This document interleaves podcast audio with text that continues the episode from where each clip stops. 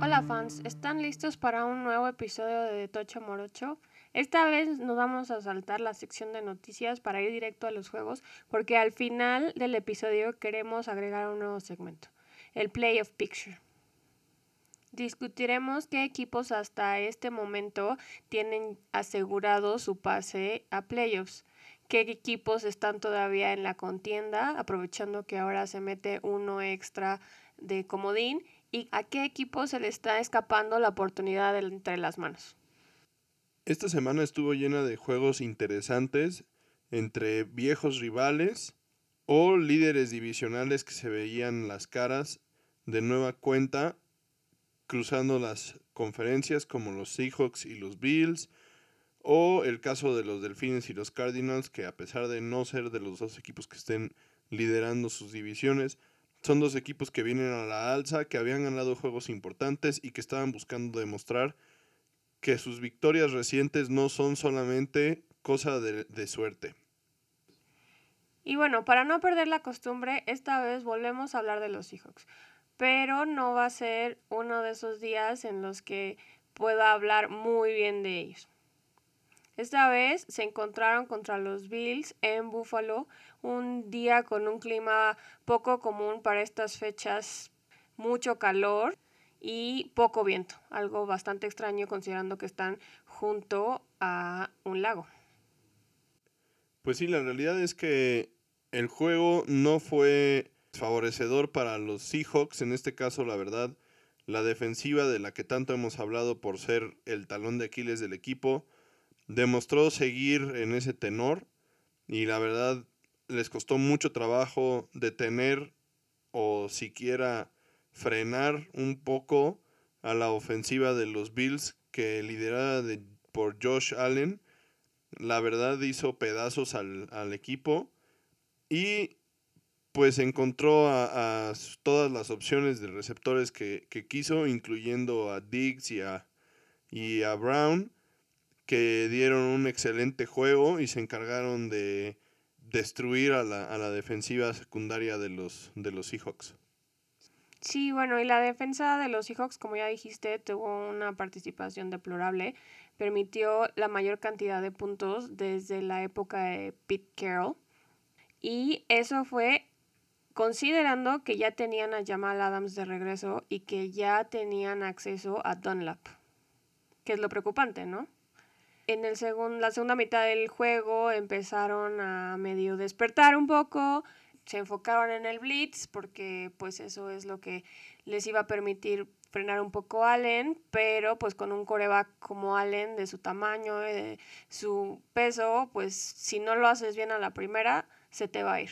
Y eso fue también lo que les pasó. Y como ya habíamos dicho muchas veces, no puedes dejar todo para el final del partido, ¿no? Y si se fueron abajo al medio tiempo, pues a final de cuentas ya esta vez no les alcanzó.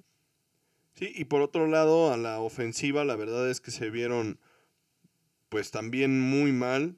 Fue sin duda su peor juego también a la ofensiva, con Russell Wilson que tuvo cuatro entregas de, de balón, dos intercepciones y dos fumbles, que se vieron pues básicamente provocadas por la presión que sintió durante todo el partido Wilson. Y esto es otro reflejo de, uno de los problemas que hemos comentado ya anteriormente. La verdad, la línea ofensiva de los Seahawks es pues bastante malita y habían podido aguantar durante pues prácticamente la mitad de la temporada sin encontrarse con un equipo que realmente pudiera presionarlos de forma constante, pero no tuvieron una respuesta para nada de lo que hizo Buffalo a la defensiva y desafortunadamente pues exhiben eh, los esquemas que pueden complicársele a, esta, a este grupo de ofensivos y que son hasta cierto punto una, un mapa, una receta que cualquier otro equipo podría seguir y esto realmente podría complicarle a los Seahawks el, el camino en la segunda mitad de la temporada. Sí, así es. Pete Carroll salió a decir que, que no reconoce a su equipo, que no es una actuación digna de un equipo como los Seahawks. Eh, él dice que estaban súper preparados para detener el juego por tierra de los Bills que, que pues tan afianzado tienen, pero pues ni siquiera se vieron la necesidad de usar el juego por tierra porque por aire los estaban apabullando. Entonces, está bien, traes un plan de juego, pero si ves que no está funcionando, algo tienes que hacer, sobre todo para eso en el medio tiempo, ¿no? O sea, le faltó un poco de lo que hace tan bueno a Belichick, ¿no? El ajuste de, de, de las jugadas, del esquema, cuando ves que no te está funcionando al medio tiempo. Entonces, está bien, perfecto. Tenían planeado de tener el juego por tierra. Ya estás viendo la primera mitad, en la primera serie del partido, que no te va a funcionar. Ajusta, haz algún cambio, reacciona. Pues sí, en parte sí es un tema de esquema, pero también la verdad la ejecución y el esfuerzo por parte del equipo no fue el mejor. Digo, no han cambiado a los jugadores, al contrario, vimos que recuperaron algunos de, sus, de los jugadores que, estaban lesionados, como a Jamal Adams. Y la verdad es que pues la ejecución dejó mucho que desear. Es, más un tema de, de, jugadores, de esfuerzo, que de esquema en este caso, la verdad. Y a pesar de todo, como dices, después del medio tiempo todavía regresaron y tuvieron la oportunidad de meterse en el juego. Estuvieron ya abajo por por siete puntos. Siete puntos. Y después. Pues todo salió de control. O sea, fue cuando Russell Wilson tuvo una intercepción, tuvo uno de los fumbles. Entonces, pues también perdieron el ritmo del juego, se les fue de las manos. Está bien que el Russell Wilson se le haya pasado en el piso, pero tampoco eso significa que tienes que tener un desempeño tan pobre, ¿no? Y menos de alguien que esperamos que sea el MVP. Que por otro lado, sí, metió, alcanzó a meter 34 puntos y los Seahawks tuvieron 400 yardas, 419 yardas totales, entonces pues también son números que no esperarías que tuviera un equipo que pierde por 44 puntos. Entonces son cuestiones muy extrañas los juegos de los Seahawks últimamente. No, bueno, pero eh, es que al final de cuentas estos temas no son achacables a, Wilson directamente. Yo creo que más bien es un tema del, del, esfuerzo y de la falta de preparación de la línea ofensiva para, para identificar los esquemas defensivos a los que se iban a enfrentar. O sea, la verdad es que hubo más de una ocasión en la que un defensivo de los Bills entró solo sin que nadie lo tocara a, presionar a Wilson y eso fue el, motivo de algunos de, los, de las pérdidas de balón que tuvieron. Realmente, pues los jugadores de habilidad de, los Seahawks, tanto Metcalf como Lockett como Moore, y, los corredores que estuvieron disponibles tuvieron juegos bastante buenos, incluyendo obviamente a, a, Russell Wilson, porque pues 400, más de 400 yardas ofensivas, pues no, no se hacen sin que tu coreback tenga una buena participación. Pero la verdad es que la línea ofensiva de los Seahawks tiene mucho que mejorar. ¿Y la defensa? Mucho esfuerzo que, que, o sea, mucho por demostrar, mucha actitud. Y también la defensiva, o sea, efectivamente no puedes ganar si te meten 44 puntos. O sea, es difícil, es demasiado pedirle a tu ofensiva que de por sí, pues es como, es como correr un maratón con, con un, solo con un zapato puesto. Pues sí, eh, le surge hacer algún tipo de ajustes, algún tipo de cambio de actitud, algún tipo de cambio en el entrenamiento, no sé, algo tienen que hacer para mantenerse vivos y mantenerse a la cabeza de la división más complicada de, de, de la liga, como ya habíamos dicho, y para llegar a pelear, pues por un lugar en los playoffs, por un lugar eh, en los campeonatos y en el Super Bowl, ¿no? O sea, y sobre todo después de que ya tuvieron su bye. Entonces va a ser complicado y, algo tienen que hacer urgentemente, ¿no? Y bueno, por otro lado, pues también está la noticia de que Pete Carroll renovó contrato hasta el 2025. Eh, es algo, pues, muy bueno para nosotros, los fans de los Seahawks, porque pues ha demostrado eh, ser un muy buen coach, tiene un récord ganador por mucho, o sea, ha tenido muchas más victorias que derrotas. Pero por otro lado, también hay que considerar que es el coach más viejo, no lo quería decir así, pero más viejo de la liga. Y pues un contrato hasta el 2025 ya nos llevaría a sus años setenta y tantos. Entonces esperemos que, que pues en este tiempo siga dando los resultados que, que ha dado hasta ahora y pues que igual su salud le permite continuar, ¿no? Porque ya vimos que tuvo una operación de rodilla a principios de la temporada, etcétera, ¿no? Entonces, pues buena noticia, la única buena noticia para los fans de los Seahawks esta semana. Bueno, a mí me parece que hay otra buena noticia para los Seahawks esta semana y es justamente el resultado del siguiente juego del que vamos a hablar, que es el de Miami contra Arizona, juego en el que los Delfines se presentaban como visitante contra Kyler Murray y sus Cardenales, que venían pues de ganar juegos bastante importantes como el de los Seahawks.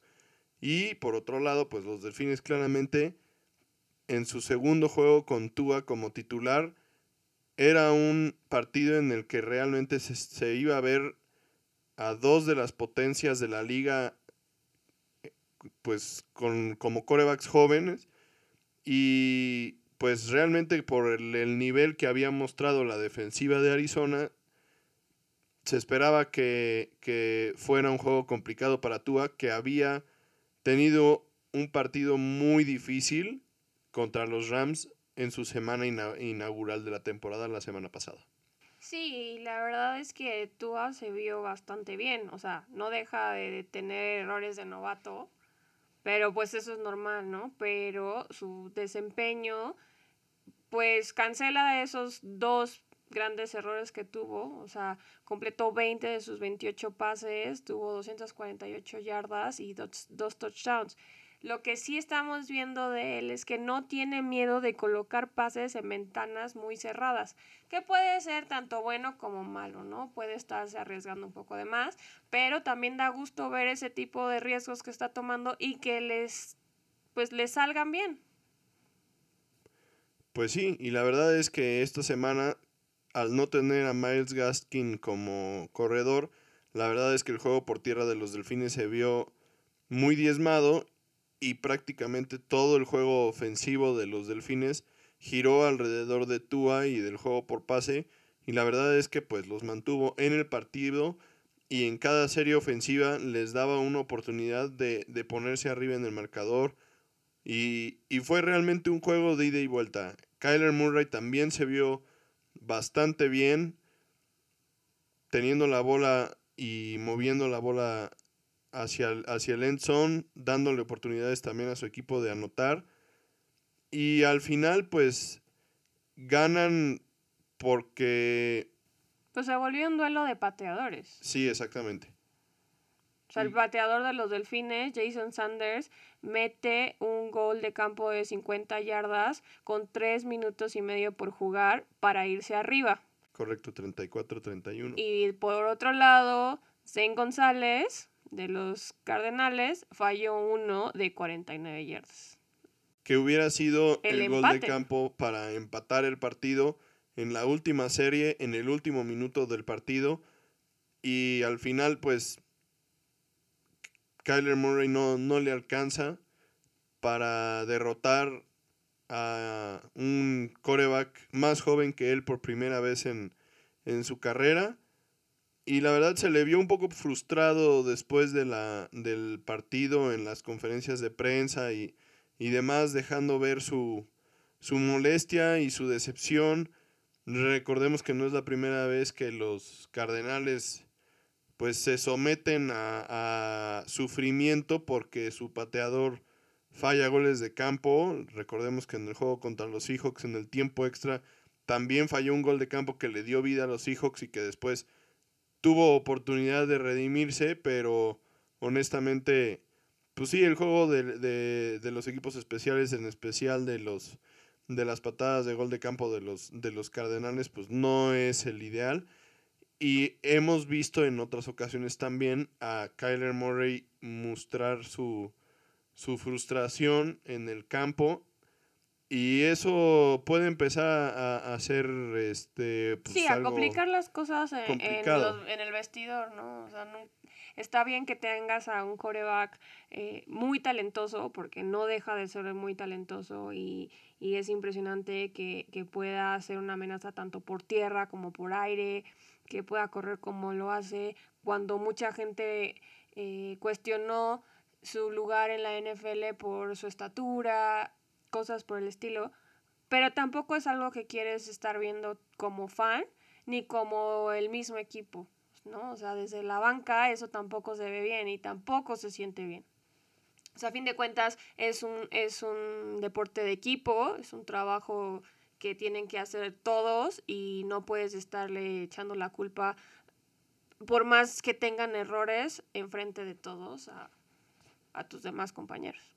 Y menos un coreback tan joven, ¿no? O sea, cuando tienes, está lidiando con un equipo de veteranos que pues han demostrado lo que pueden hacer, pues tampoco deja muy buen sabor de boca. Y bueno, lo que le da gusto en este caso a los Seahawks es que a pesar de que ellos pierden y que Arizona tenía una oportunidad de superarlos en el pues en la pole position de la, de la división por el juego que, que, perdieron los Seahawks contra los Cardenales y entonces ahí tienen el desempate. Habiendo perdido el juego también los Cardenales, los Seahawks se mantienen como líderes de la división hasta el momento y eso pues es buena noticia porque como ya mencioné, Arizona ya les ganó uno de los juegos de la temporada y eso en este momento es el tiebreaker y para los Seahawks va a ser muy importante, por lo menos durante este tiempo, esta, esta parte de la temporada, mantenerse con un récord por encima del de los Cardenales hasta que no tengan su segundo juego y entonces los Seahawks puedan igualar los cartones y evitar que efectivamente los Cardenales se lleven esa, esa ventaja al playoff. Y bueno, como ya le echamos suficiente sal a mi herida, ahora te toca a ti. Pasamos al juego de los Steelers contra los Cowboys. Que la verdad fue un juego bastante sorprendente. O sea, no podía creer que estaba viendo. Sí, la verdad es que fue un juego mucho más competitivo de lo que yo esperaba. Realmente los vaqueros se habían visto tan mal las últimas tres semanas que ni a la defensiva ni a la ofensiva se veía con qué podían siquiera poner en riesgo a, los Steelers que honestamente habían jugado juegos complicados como contra los Ravens y habían pues superado sin ningún problema a, a un equipo que, que, honestamente es mucho mejor que los Vaqueros. Y cuando se han enfrentado a equipos de menor nivel como son los Bengals o tal vez los Browns, que igual este, le ganaron a los, a los Vaqueros, pues los Steelers los dominaron de forma impresionante. Entonces, todo tenía las señales de que iban a hacer una paliza por parte de los Steelers, a pesar de que el juego hubiera sido en Dallas. Pero la verdad, la actuación de Garrett Gilbert como coreback titular en este caso jugando en lugar de Andy Dalton que estaba en la lista de jugadores que estaban fuera por, por COVID y la verdad se vio bastante, bastante, bastante mejor que Ben DiNucci la semana pasada. Se ve que Garrett Gilbert sí tiene experiencia de ritmo de juego profesional y eso le ayudó a que pues a pesar de que el pass rush de los, de los Steelers sea tan dominante y que la línea ofensiva de los Vaqueros sea tan malita, pudiera encontrar algunos receptores y, huecos para donde pudiera pasar la bola y que entonces la ofensiva de los Vaqueros empezara a avanzar en la primera mitad. Sí, y no solo un, no solo es una defensiva muy buena, o sea, es el la defensiva con mejor pass rush de la liga. Y aún así, y aunque como dices, la línea ofensiva es súper mala, solo permitieron dos sacks. Entonces, pues eso también habla pues muy bien de ellos. Incluso hubo momentos en los que pensamos que hasta se iban a llevar el partido y le iban a quitar el invicto a Roslisberger y los Steelers. O sea, fue un juego verdaderamente sorprendente. Sí, la verdad es que sí estuvieron cerca, fue un juego que fueron ganando prácticamente todo el partido. La defensiva de los Vaqueros de forma impresionante e inesperada también se vieron no dominantes porque no fue así, pero sí se vieron sólidos, conteniendo a los Steelers, evitando jugadas grandes. La verdad es un poco preocupante por el lado de los Steelers. No es la primera semana en la que el juego por tierra se ve completamente desaparecido. Ya lo habíamos mencionado la semana pasada contra, contra los Ravens. Tampoco se vio James Conner en ningún momento y dependieron completamente del juego por pase. En este caso fue la misma la misma historia. No, no se vio el juego por tierra de los Steelers, que se supone debería de ser una parte importante de su, de su plan de juego. Y eso le ayudó un poco a la defensiva de los Vaqueros para que pudieran concentrarse en algunos de los receptores importantes que tienen los Steelers. Por otro lado, también falló mucho la defensa de los Vaqueros en pues el pass rush y en el blitz hacia el coreback, ¿no? O sea, tienes a Rotlisberger que de por sí no se mueve casi nada y justo antes de que terminara la primera mitad se lastima en una jugada, se lastima la rodilla y alcanza a tener ahí unos minutos de respiro con un tiempo fuera, pero estuvo cojeando, se, me, se fue a los vestidores antes de que acabara el primer la primera mitad, lo vimos regresar muy dolido, eh, muy enfocado en tirar pases rápidos para deshacerse la bola y evitar que le pegaran. Y eso podía jugar a favor de los Cowboys, ¿no? si se hubieran puesto, eh, puesto las pilas y lo hubieran presionado y lo hubieran alcanzado y lo hubieran saqueado más veces, eso hubiera acabado, pues, con el juego, el poco juego que traía Rotlisberger, ¿no? O sea, le hubiera quitado confianza. Hasta lo hubieran tenido que sacar si seguía eh, en el piso por, para proteger esa rodilla que de verdad parecía que, que le estaba molestando demasiado, que pues después hoy salió a decir que no hay nada de qué preocuparse, que él va a seguir ahí, que él se siente bien, pero pues eso habrá que verlo, ¿no? La verdadera diferencia en el partido fue que los vaqueros tuvieron algunas oportunidades dentro de la, de la red zone de los Steelers que dejaron ir o que de plano este, patearon goles de campo y eso fue la diferencia.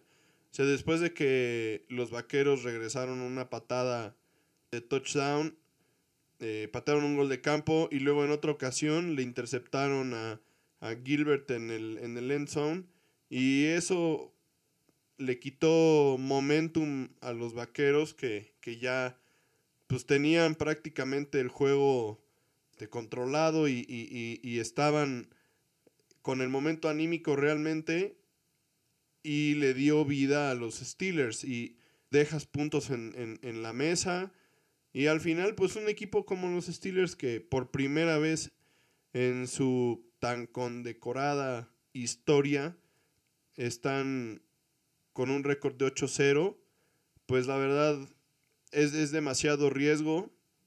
Pero bueno, al final de cuentas, una derrota que no sabe tan amarga como uno hubiera esperado como aficionado a los vaqueros, porque la verdad se le vio por primera vez en la temporada a este equipo eh, actitud, se le vieron este, ganas de ganar, de salir a jugar, de apoyarse, de jugar como equipo.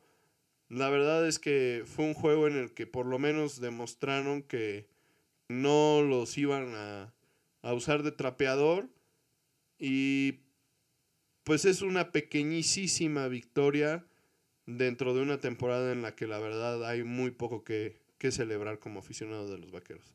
Sí, claro, sí, tienes razón, pero Por otro lado, lo que sí no me gustó fueron los comentarios que, que salió a decir Tomlin, el coach de los Steelers, después del juego. O sea, él sale a decir que el nombre de los Steelers pesa y que todo el mundo sabe. Cuando dices que vas a jugar contra los Steelers, todo el mundo sabe qué significa eso. Y entonces todos los equipos, sea el peor de la liga o el mejor de la liga, salen a jugar con un ímpetu y con una actitud de que tienes que dar tu mejor juego porque son los Steelers y que eso les pasó a los Cowboys y por eso despertaron y les tocó el juego que les tocó. Ah, me parece que, le sale, que sale sobrando su comentario, me parece que es más una justificación, para el desempeño de su equipo. Que la verdad, como ya mencionamos, es algo que han venido arrastrando. O sea, sí, sí le ganaron a los, a los Ravens y también le ganaron a los Titanes, dos equipos fuertes. Los Titanes estaban invictos y, y los Ravens pues, son el gran favorito de muchos para estar en el Super Bowl. Y, o sea, los resultados son innegables. O sea, el equipo va 8-0 por, por algo, ¿no? Pero no se ven como una aplanadora. O sea, es importante eso. O sea, les hace falta balance. El juego por tierra, lo volvemos a mencionar, no se ha, no se ha visto impresionante. Y por lo menos las últimas dos semanas, tampoco el juego por aire se ha visto tan explosivo como hace tres o cuatro semanas que Chase Claypool fue que saltó al escenario de forma impresionante. Se ha perdido un poquito él. Y Smith Schuster ha tenido una temporada bastante, pues vamos a llamarla como es, mediocre, no, no se ha visto muy bien. Entonces, sí tiene esta sensación de que los Steelers necesitan mejorar un poquito tal vez subirle un poquito al volumen, tener una siguiente velocidad, algo que los haga ver más dominantes. Han ganado, sin duda. Han ganado juegos peleados, sin duda, contra equipos fuertes, competitivos, que van a estar peleando por los puestos relevantes de playoffs y el Super Bowl. Pero este tipo de juegos contra, contra los vaqueros no es simplemente que, que, el otro equipo crea que es su Super Bowl y tenga que jugar su mejor partido. Sea, no puedes salir a decir que el, el, resultado y que casi pierdas contra un equipo que lleva dos victorias en la temporada es porque le echaron todas las ganas del mundo. O sea, eso no puede ser tu justificación de qué te pasó. O sea, de verdad, un equipo que lleva dos victorias en nueve semanas y un equipo que estaba jugando con un coreback que era la primera vez que se presentaba a jugar a un juego de la NFL. O sea, por más que digas, tengo muchísimas ganas de ganar a los Steelers, si no tienes la capacidad y no tienes el equipo, no lo vas a lograr. Y los vaqueros estuvieron a punto de lograrlo. Sí, bueno, al final del partido todavía tuvieron una última serie ofensiva en la que Minka Fitzpatrick detuvo la, pues tuvo que batear un balón en el aire para evitar que, los vaqueros se fueran arriba y ganaran el juego. Entonces realmente pues no, no estuvo tan no estuvo tan fácil al final. Los vaqueros efectivamente pues fueron ganando una gran parte del, del partido. Y los Steelers, pues como haya sido, sacaron una, una victoria más. Pero como ya mencionamos, pues creo que por la forma en la que se dio, es como una pequeña victoria para los vaqueros que han tenido una temporada para el olvido en general. Y los Steelers se van a tener que poner las pilas porque van a tener que superar la lesión de, de Roslisberger, por más que no sea complicada, no sea nada muy grave, porque pues también su siguiente juego es contra Burrow y sus Bengals que vienen de su semana de bye. Sí, al, es importante este juego contra los Bengals. Puede ser visto como un juego Trámite. para mejorarse, sí, un, buen juego sencillo para, para que todo se vuelva a acomodar donde debe de ir. Pero si se descuidan, Burrow se les escapa de las manos. Al final es un rival de división que puede indigestarse. Sería tan inesperado como lo que sucedió esta semana con los Vaqueros, que los Bengals pudieran competir siquiera con los Steelers, pero pues justamente los Vaqueros son una muestra de que en esta, en esta liga cualquier cosa puede suceder. Y pues si, si, los, si los Steelers realmente juegan a su nivel, este debe de ser un juego en el que las cosas se deben de, de acomodar en su lugar y, y, entonces todos estamos tranquilos, pero puede abrirse la, la puerta falsa y que caigan en, el, en la trampa y pues uno nunca sabe, ¿no? Un juego que parece el espejo del que ya hablamos, los Steelers contra los Cowboys, fue el juego entre los Chiefs y los Panthers. O sea, un juego en el que esperábamos que los Chiefs les pasaran por encima a las Panteras, son campeones defensores, las Panteras no han dado mucho de qué hablar esta temporada, pero a final de cuentas no fue así, o sea, y, y el marcador lo demuestra, o sea, Chiefs 33, Panthers 31, no es algo que esperábamos, y menos con los Chiefs abajo una gran parte del juego.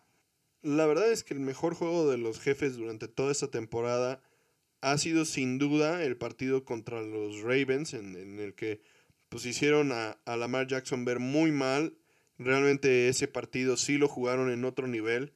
La ofensiva de los Chiefs se vio súper imponente. Pero en todos los demás partidos de la temporada, la verdad, han tenido muy malos momentos. Han, se han visto lentos, como si estuvieran caminando, echando la flojera. Y eso fue, pues, en parte lo que les pasó en el juego contra los, los Raiders que perdieron o sea, realmente no se ven como un equipo tan dominante. Ellos parece que están jugando al nivel de la competencia y eso es lo que les está complicando un poco los partidos. Y este juego contra Carolina es la prueba de eso. Carolina no es un, no es un equipo que esté bien, si bien recuperaron a Christian McCaffrey, que es uno de sus mejores jugadores y uno de los mejores corredores de la liga. Por un ratito también. Bueno, prácticamente todo el partido. O sea, se, ya lesiona, se, quedaron se lesiona el hombro al final del juego. Pero pues prácticamente lo tuvieron todo el partido y estuvieron jugando muy bien las Panteras. Sí, como dices, Christian McCaffrey se vio muy bien, considerando que había estado fuera desde septiembre con una lesión de tobillo. La tuvo 28 atrapadas, 151 yardas y un touchdown. Es números sorprendentes para un solo jugador. Y bueno, también por otro lado Teddy Bridgewater dejó todo en el campo, hizo un muy buen esfuerzo, no tiene miedo de arriesgar el físico y lo vimos en varias ocasiones, ¿no? O sea, una vez consiguió un tercer down importante en el cuarto cuarto a expensas de un golpe pues bastante duro del defensivo Ben Neiman y un poquito después hizo una quarterback draw para poner a las Panteras a un solo gol de campo del empate. Entonces, pues sí, como dices, las Panteras se vieron muy bien y estoy de acuerdo contigo, como que los Chiefs están como en neutral, como que están jugando sus juegos de trámite. Como sonambuleando, nada Sí, como que algo le falta a, a Patrick Mahomes también, o sea, no decimos que no sea sorprendente y que no sea siga siendo ese coreback que nos impresionó y que, que, que pueda hacer maravillas, pero como que está jugando como confiado, o sea, como que dice, pues ya me gané mi, mi, mi, anillo de Super Bowl, ya demostré que soy el mejor coreback de la liga y del mundo y pues ahora me voy a dormir en mis laureles un poco, ¿no? Y eso pues puede ser un poco peligroso conforme vayan pasando las semanas y nos acerquemos más a playoffs. Y no, no decimos que no haya tenido un, buen día ni nada por el estilo, ¿no? Tuvo 45 intentos de pase, metió 372 yardas, tuvo 4 touchdowns.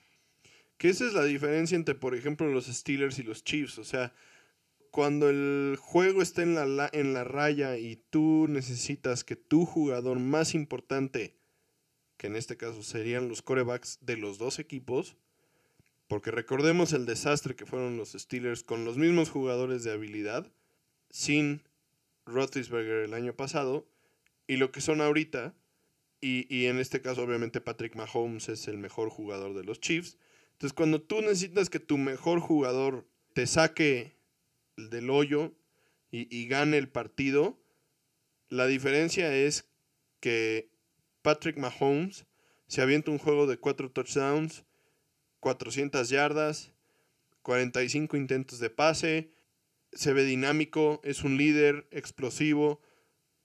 Y en cambio Roethlisberger la verdad se ve ya a la baja, se ve cansado, se ve complicado, no se ha visto impresionante en ninguno de sus partidos. Y creo que esa es la diferencia entre los Chiefs y los, y los Steelers, porque realmente el juego por tierra de ninguno de los dos equipos ha sido relevante en las últimas semanas. No, y, y, y también pues es un poco una lástima porque los, los Chiefs no es que no tengan corredores, tienen bastante buen cuerpo de corredores, y, pero no, tampoco le están sacando provecho porque se están confiando y están poniendo todas sus esperanzas en el brazo de Patrick Mahomes, ¿no? Pero pues también podrían por ahí usar a esos, a esos corredores que pues son tan buenos, ¿no? Y, y, lo vemos en este juego. En este juego tuvieron 30 yardas por carrera. 30 yardas por tierra es como no haber tenido nada. Es una realidad. La verdad es que es posible que conforme el clima vaya cambiando y las condiciones climáticas te obliguen a correr un poco más el balón por la nieve o por la lluvia o el frío, estos dos corredores que tienen los Chiefs en, en Edwards, Eiler y pues Le'Veon Bell justamente les puedan ayudar a, a, hacer la diferencia al final de la temporada, pero sí han sido poco utilizados desde ese punto de vista. Pero la verdad es que también, pues, para el juego por aire que tienen los Chiefs es difícil argumentar que, que necesitas correr un poco más el balón cuando tienes a, a Travis Kelsey y a Tyreek Hill y a Sammy Watkins. O sea, la verdad es que, es que con, esos, con esos receptores y considerando que tanto Edward Siller como Le'Veon Bell pues, son buenos corredores que cachan la bola, la verdad es que es difícil pensar que, que, que necesitas correr un poco más el balón a pesar de que sea cierto. Sí, no, y si la receta le está funcionando, ¿para qué cambiarla, no? Y, y pues con lo que tú decías de a lo mejor el clima, pues tal vez, pero lo dudo. Ya tuvimos un juego de Patrick Mahomes en la nieve y tampoco explotaron con el juego por tierra. No fue una nevada de esas que te podrías encontrar en Green Bay por ahí de diciembre, enero, pero pues sí fue lo suficientemente complicado para pues poner a prueba su juego por aire y de todas maneras no, no explotaron por tierra. Entonces, pero pues, como ya dijimos, si les está funcionando, pues sí. Que sigan así, siempre y cuando puedan mantener y sacar los juegos, ¿no? Porque en esta ocasión, pues sí se les, sí se vio un poco apretado y sí, pues yo creo que sí los fans de Kansas sufrieron un poquito y pues veremos cómo, cómo, cómo sigue esa situación. Y pasando al juego del domingo en la noche, la verdad es que fue impresionante ver cómo los Santos desarmaron por completo a los Bucaneros de Tampa Bay en un juego que se esperaba realmente mostrara el nivel que tienen los Bucaneros y le dieran credibilidad a muchos de los expertos que los escogieron como su pick para ir al Super Bowl. Y qué equivocación tan grande parece ser en este momento eso porque se vieron completamente inofensivos. La defensiva que es el, el, lo que podríamos considerar el fuerte del equipo. Se habían visto muy constantes durante la temporada, se vio sin respuestas contra un equipo de los Santos que recuperó a Michael, Michael Thomas. Y a Emmanuel Sanders en, como receptores. Y pues parecía que se habían convertido los Rams de los 2000 con, con Kurt Warner y aquellos receptores que les llamaban The Greatest Show on Turf. Y pues, simplemente les anotaron todos los puntos posibles en la primera mitad, 31-0. Increíble. Sí, o sea, la verdad es que creo que no tenemos puntos malos que decir de los Santos. O sea, la defensa brilló, la ofensa brilló, vimos a un vintage Drew Brees, lo, fue uno de sus mejores juegos en la historia. A lo mejor los números no están tan impresionantes. Tuvo 26 pases completos de los 32 que intentó, 222 yardas. Pero su rating está en 135.2. O sea, eso es impresionante considerando que el promedio es los 90. Entonces, pues sí, o sea, no, los bucaneros, como dices, no pudieron ni meter las manos. O sea, no tuvieron primeros downs hasta la segunda mitad. Tom Brady tuvo el peor juego. Así sí, si Drew Brees tuvo el mejor juego de su carrera, Tom Brady tuvo su peor juego de toda la vida y de los 20 años que lleva en, en la liga. O sea, tres intercepciones. Y es su primer juego con tres intercepciones desde la derrota contra los Bills que sufrieron en la semana 3 del 2011 con los Patriots. Entonces, sí, o sea, de verdad, esto, estos son los santos que esperábamos ver esta temporada. Estos son los santos a los que creía, en los que creíamos y, y, los que podían llegar al Super Bowl.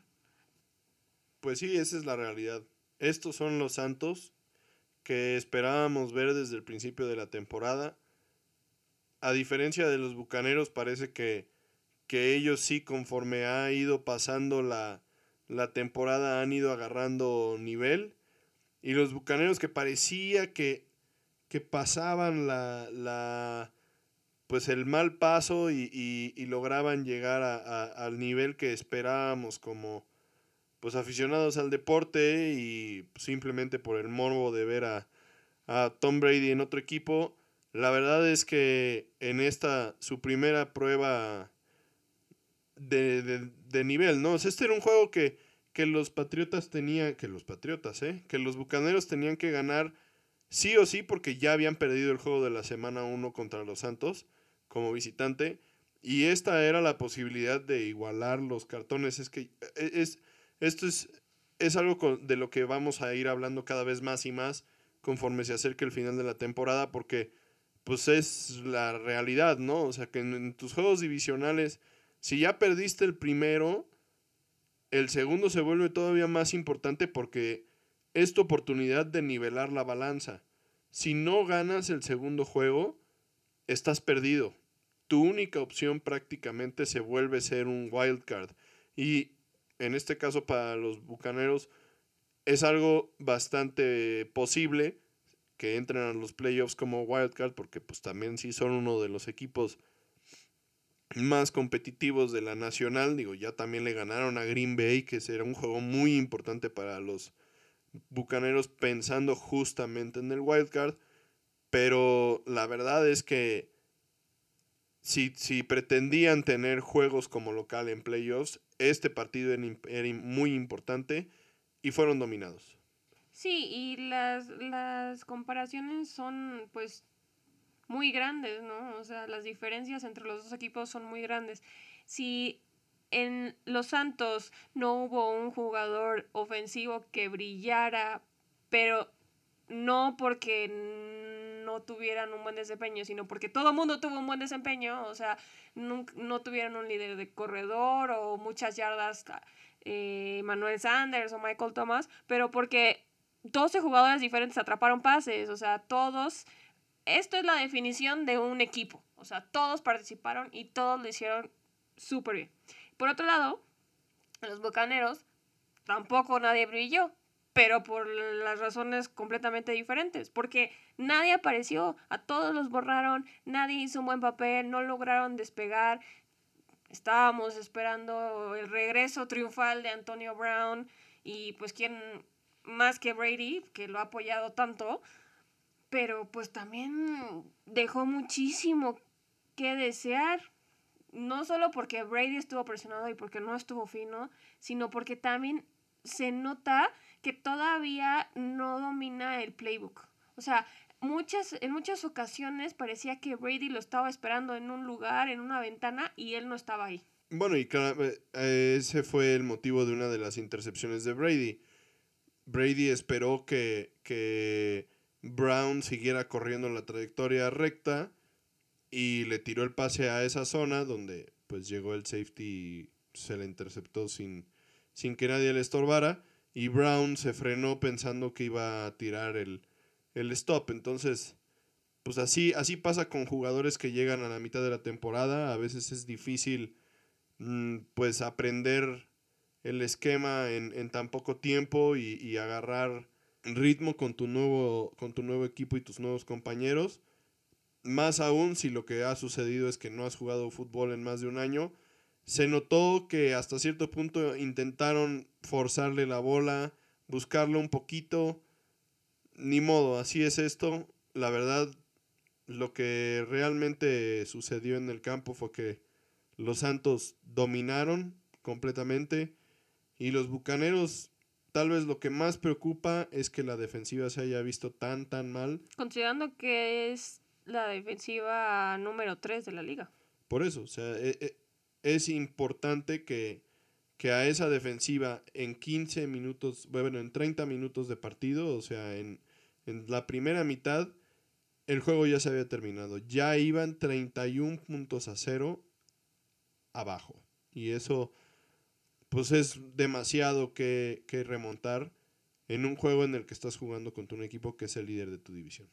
Pues sí, y por otro lado, también parece que Breeze es la piedra en el zapato de Tom Brady.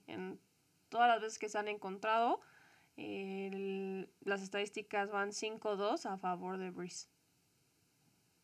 Y pues bueno, continuando con esta conversación de los equipos que están en camino hacia los playoffs, vamos a platicar un poquito de lo que es pues la playoff picture, o sea, cómo estamos parados en este momento si la temporada terminara hoy, quién estaría dentro, quién estaría dentro como wildcard y quiénes estarían todavía en la pelea pero fuera buscando un lugar. Y bueno, empezaremos con la, la conferencia nacional donde los cuatro campeones divisionales son en orden de mejor a peor. Los Santos, los Seahawks, que comentando lo que habíamos dicho del juego de los, de los Cardenales, gracias a que, a que los Cardenales perdieron, los Seahawks se mantienen en el segundo lugar de esta lista, seguidos de Green Bay en tercer lugar. Y finalmente, y tristemente, las Águilas de Filadelfia con un récord de 3, 4 y 1 serían el cuarto equipo calificado a los playoffs en este momento como campeones divisionales de la división este de la nacional. Considerando que los primeros tres lugares todos tienen un récord de 6-2 y que el quinto lugar que se metería por ahí sería los Bucaneros con un récord de 6-3. Sí, aquí esto es lo, lo, triste y bueno, y además de todo esto es lo interesante también de la NFL de forma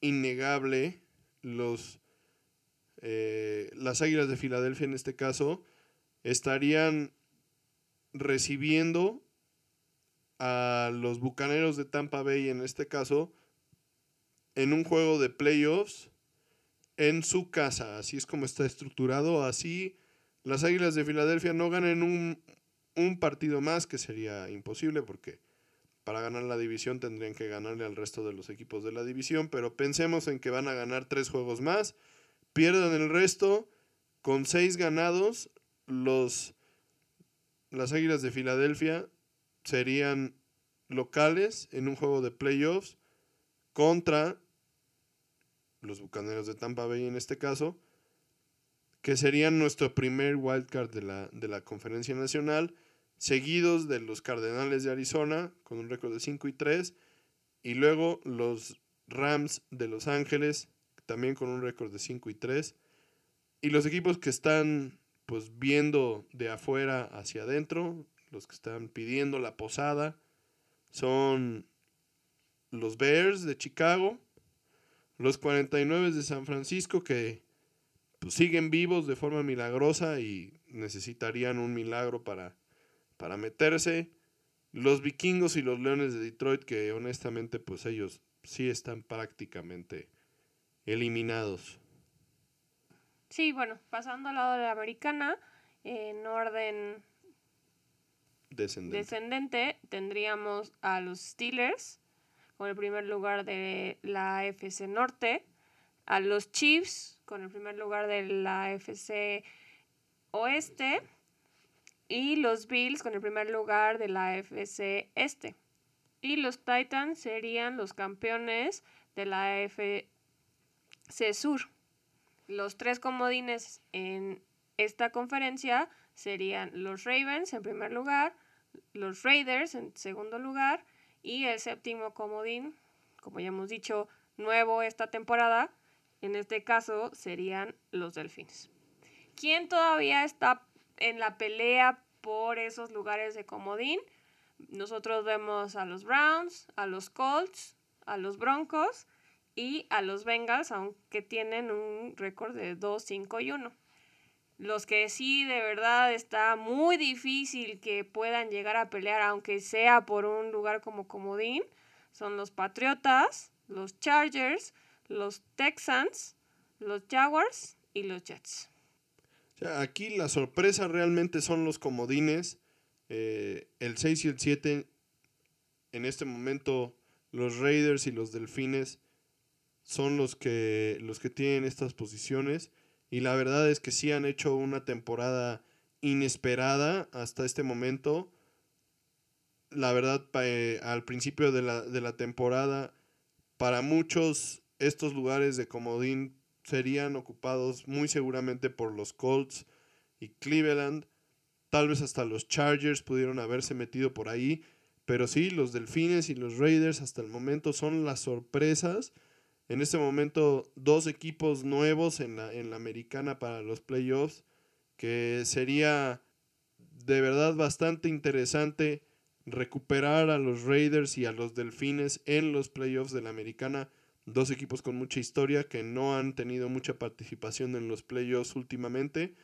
Y esperemos que, mantengan ese paso y los veamos en, en una competencia al final de la temporada que pinta para ser muy interesante. Sí, recordemos que este es el playoff picture hasta la semana 9. Todavía tenemos ocho semanas por delante y todo puede cambiar, las cosas pueden girar, pueden subir y bajar y entonces pues veremos quién se mantiene, quién se aferra a su lugar y quién lo pierde. Y bueno, pues con esto termina otro episodio de su dosis semanal de fútbol americano de Tocho Morocho. Recuerden darle like, compartirlo con sus amigos y familiares. Y pues nos vemos la siguiente semana. Esperamos lo hayan disfrutado. Gracias, bye.